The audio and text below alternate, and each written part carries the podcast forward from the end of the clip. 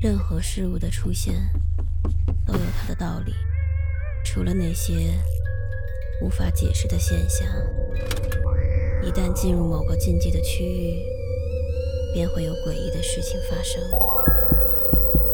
五分钟倒计时，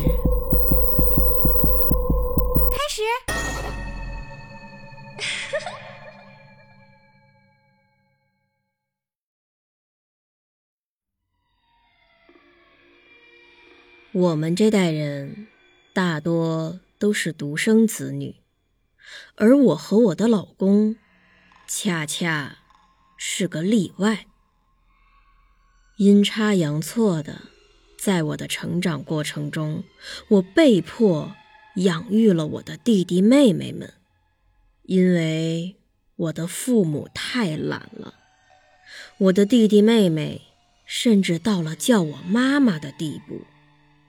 因为我是他们心里唯一的家长。随着他们长大成人，终于离开了我，再也不用我操心了。这段经历让我煎熬了很多年。无独有偶，老公的经历也跟我类似。所以，我俩结婚以后，便达成了一个共识：我们这辈子坚决不生孩子。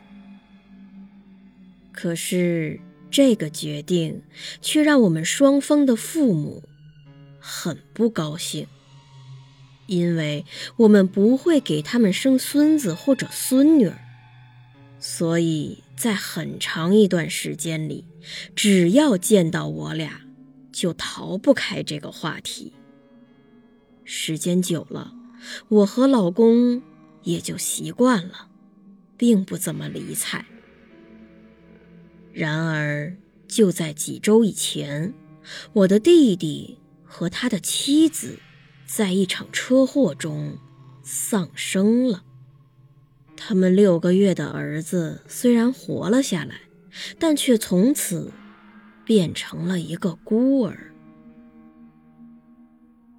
过了没几天，我的父母就带着还坐在儿童椅上的孩子出现了，然后他们强行闯进了我的家，告诉我，如果我不留下这个孩子，他们。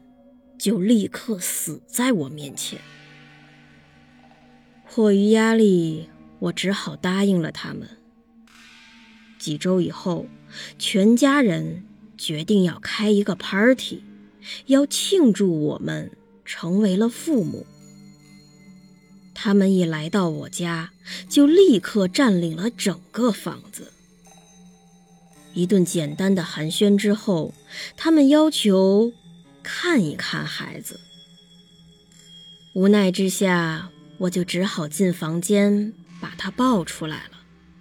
但是我的母亲一见到这个孩子，立刻就吐了，血色也从他的脸上一点一点的褪去了。我很疑惑的看着他，我履行了我的承诺啊。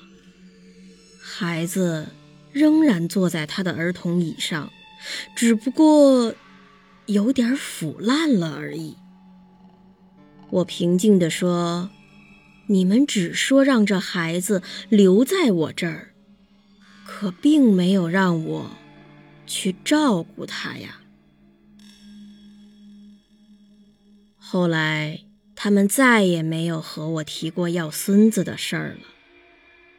而我使用了标本技术，让我的儿子永远的留在我家，永远的坐在他的儿童椅上。